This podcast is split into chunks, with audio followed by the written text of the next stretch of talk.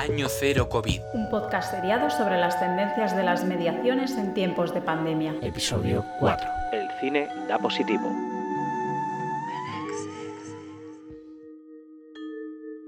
Bienvenidos a El cine da positivo. Desde que comenzó la pandemia, los despidos, las vacaciones obligatorias y las reducciones salariales se han extendido a la misma velocidad que el virus. No importa de qué país o industria económica estemos hablando, más allá de la tragedia humana, existe un impacto económico directo que afecta a todos los sectores económicos por igual. Y como era de esperar, la industria cinematográfica no se queda atrás. Si hay un sector fuertemente golpeado por el COVID, ese es el cine. Salas abarrotadas y estrenos semanales que se reducen ahora a asientos vacíos para las escasas proyecciones de los productores que deciden seguir apostando por este medio. Y es que, mientras apuestas como Tenet persisten en cines tras tres meses de su lanzamiento, empresas como Disney apuestan por un lanzamiento en streaming. Como ya sabemos, han sido muchas las producciones cinematográficas que se han visto afectadas de una manera u otra por el COVID-19. Evidentemente el virus no ha hecho excepciones, ni ha distinguido entre producciones pequeñas o superproducciones. Más allá de, obviamente, los parones de los rodajes que se han dado a consecuencia de esto, durante los próximos minutos hablaremos sobre algunos de los estrenos más sonados del año que se han visto afectados por esta situación.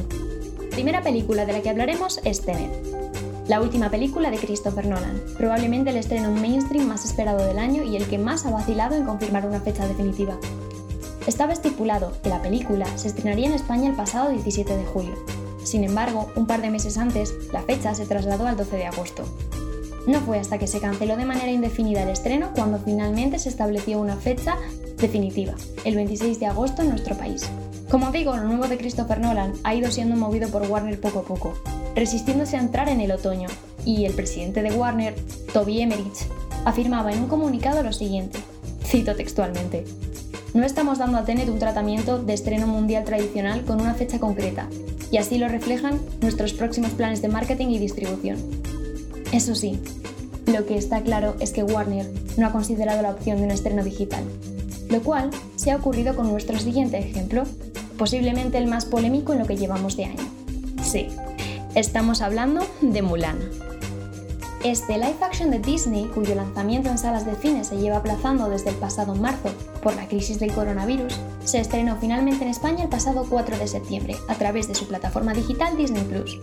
Lo novedoso de este caso es que solo pueden adquirir la película aquellos que ya estén abonados a la plataforma, pero aún así les costará 22 euros el simple visionado de esta película en concreto, es decir, no está incluida en la tarifa que ya pagan mensualmente o anualmente los abonados en esta plataforma. Este acceso premium, como digo, se sumará a la suscripción mensual, que es de 6,99 euros o anual, 69,99. Las condiciones fueron las mismas que se anunciaron hace unos días para el servicio de vídeo bajo demanda en Estados Unidos.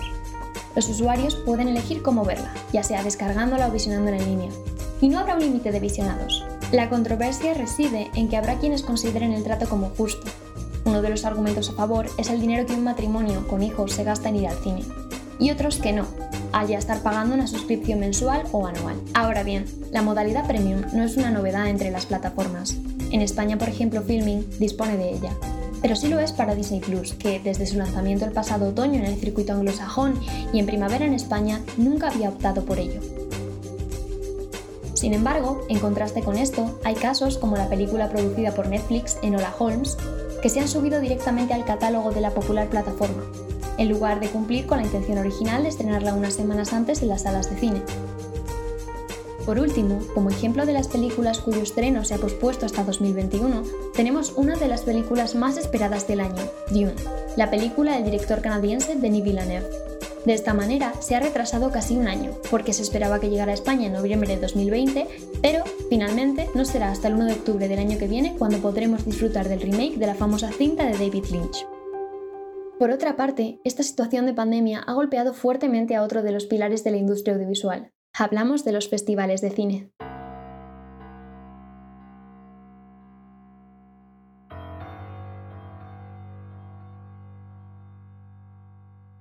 Comenzando por el Festival de Cine de Málaga, el primero en cancelarse debido al estado de alarma, muchos otros tuvieron que seguir sus pasos, entre ellos el DA de Barcelona, los premios Platinos Caret de Cine Iberoamericano, el Festival Internacional de Cine Saint Jordi o el Festival de Cine por Mujeres, por hablar de algunos a nivel nacional.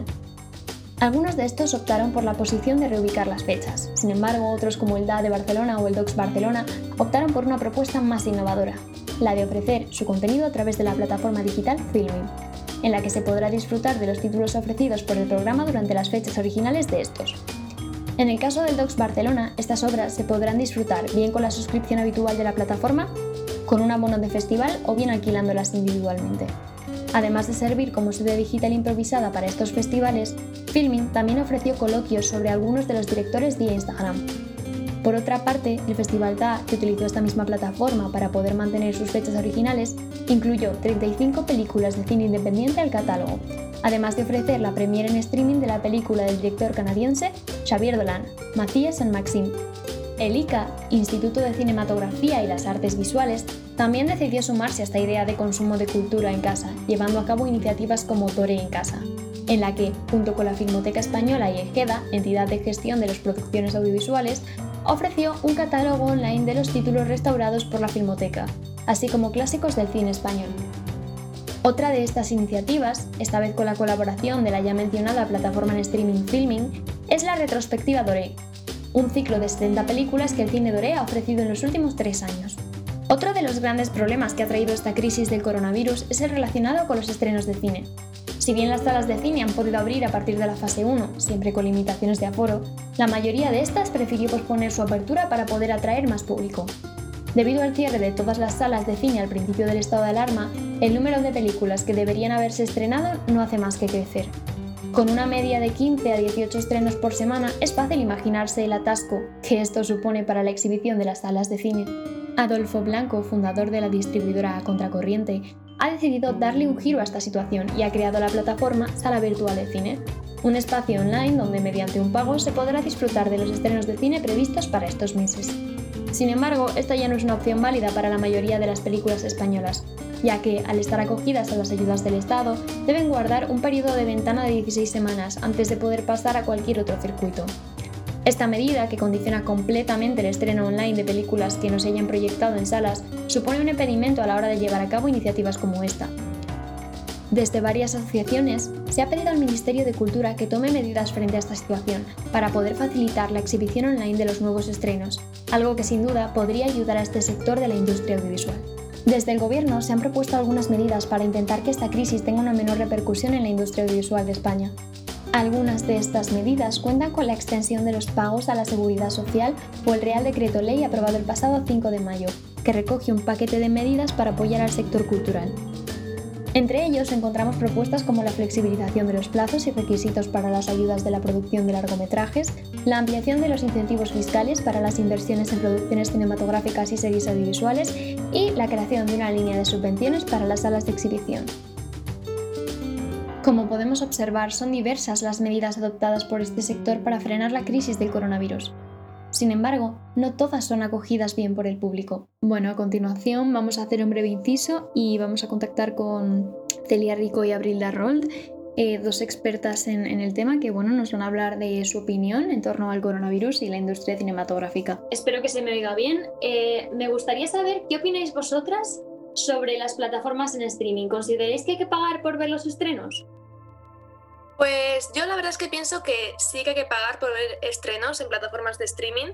Y un ejemplo perfecto de esto es el tan famoso estreno de Mulan en la plataforma de Disney Plus, que causó mucho revuelo porque incluso la gente que pagaba la propia plataforma mensualmente tenían que pagar eh, por ver el estreno igualmente. Entonces yo pienso que a pesar de ser más caro que, que, una entrada de cine normal, sí es verdad que es un único pago y que seguramente esa película se vea en familia, por lo tanto realmente es como si estuvieras pagando cuatro entradas de cine. Yo la verdad no opino lo mismo que Abril. Eh, primero, no puedes dar por hecho que tu audiencia tiene personas como con las que compartir. De hecho, el cine es uno de esos pocos hobbies que puedes hacer tú por tu cuenta hay muchísimas personas que pues eh, disfrutan de ver cine solos, de hecho van a las salas de cine, no digo ya en tu casa, las mismas salas de cine solos. Y esta vez sí, es verdad, es Mulan, es un público familiar. Mulan no va a ser la primera y última película que saquen. El resto de películas no creo que sean tan familiares ni tan hechas para compartir. Y mm, yo no creo, la verdad, que debieses pagar por un estreno en una plataforma sobre la que ya estás pagando. A ver, también hay que tener en cuenta que esto ha sido por la situación, obviamente. El coste de la producción de Mulan estuvo estimado en aproximadamente 500 millones de dólares, que si los comparamos con eh, los presupuestos de cualquier película que está destinada a plataformas de streaming, es muchísimo, muchísimo más dinero que de alguna manera entiendo que Disney tuvo que compensar y la única manera de compensar fue pues poniendo un precio más alto. Sí, pero es que las pelis con, o sea, que son tan blockbuster como Mulan también o sea, tienen un presupuesto tan alto no solo por la recaudación en taquilla, que yo creo que de hecho no es como la gran diferencia, la gran diferencia es luego el merchandising que se puede hacer, o sea, las pelis originales de plataformas de streaming no tienen un merchandising ni una capacidad de producto tan alta como tienen películas como puede ser Mulan y yo creo que en realidad de ahí viene que su financiación sea tan alta, no de, no de las salas de la recaudación en salas de cine. Sí, pero también es verdad que, por ejemplo, mm, por parte de Disney muchísimo merchandising eh, se vende en tiendas físicas, tiendas físicas que ahora mismo pues no están cerradas, pero estuvo, estuvieron cerradas durante un tiempo y que muchísima gente, sobre todo padres, que son al final los que compran este tipo de productos para sus hijos, no quieren llevar a sus hijos a la calle. Sí, sí, eso, o sea, es verdad, eso te lo compro. Ahora eh, tanto las tiendas físicas, o sea, las tiendas físicas también están sufriendo, pero no sé, o sea, ¿cuál es la diferencia? Entiendo que es un blockbuster, es una mayor inversión de dinero, pero Netflix, vale, no saca Mulan con 500 millones de, dólares de presupuesto, pero saca muchas, muchas películas que supongo que en la suma total harán un presupuesto más o menos tan grande como la peli de Mulan.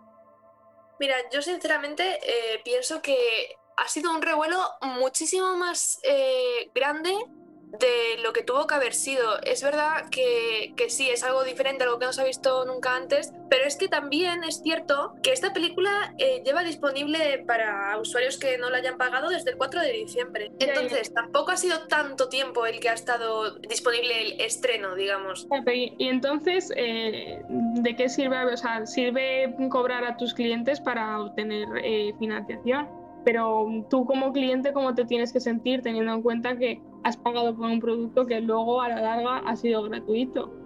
Me siento también un poco como, ¿sabes? Como cuando mm, compras libros eh, en ebook en vez de en papel, y dices, joder, aquí me estoy ahorrando, me estoy ahorrando la imprenta, me estoy ahorrando la distribución, me estoy ahorrando un montón de cosas y sin embargo los precios no son tan diferentes. Y me pasa un poco lo mismo con esto porque precisamente eh, Disney es la única plataforma de streaming que también es eh, la productora de todas las películas que hay dentro de su plataforma. O sea, Netflix, HBO, eh, Hulu, todas ellas tienen que pagar derechos de autor a las mm, productoras a las que les están comprando las pelis. Sin embargo, Disney, todas las películas de su catálogo están producidas por el propio Disney, por lo que no paga absolutamente nada, entiendo. Y, sin embargo, eh, la diferencia de precios no es tan alta y además te hace pagar por los estrenos. Sí, entiendo tu punto de vista. La verdad, también estoy de acuerdo en que quizás hubiese estado mejor un precio menor que el que pusieron, eso sí que, que lo pienso, pero bueno, sí, para, para quedar en conclusión y por llegar a un acuerdo, eh, yo diría que, que sí, que el precio fue elevado, que debería haber sido menor incluso podría haber sido evitado de alguna manera, pero que dada la situación de todo el dinero invertido en la propia película, eh, se quedaron yo creo que sin opciones, básicamente. Bueno, pues no sé, yo creo que eso, eso es todo por hoy, ¿no? Muchas gracias por vuestra colaboración, chicas.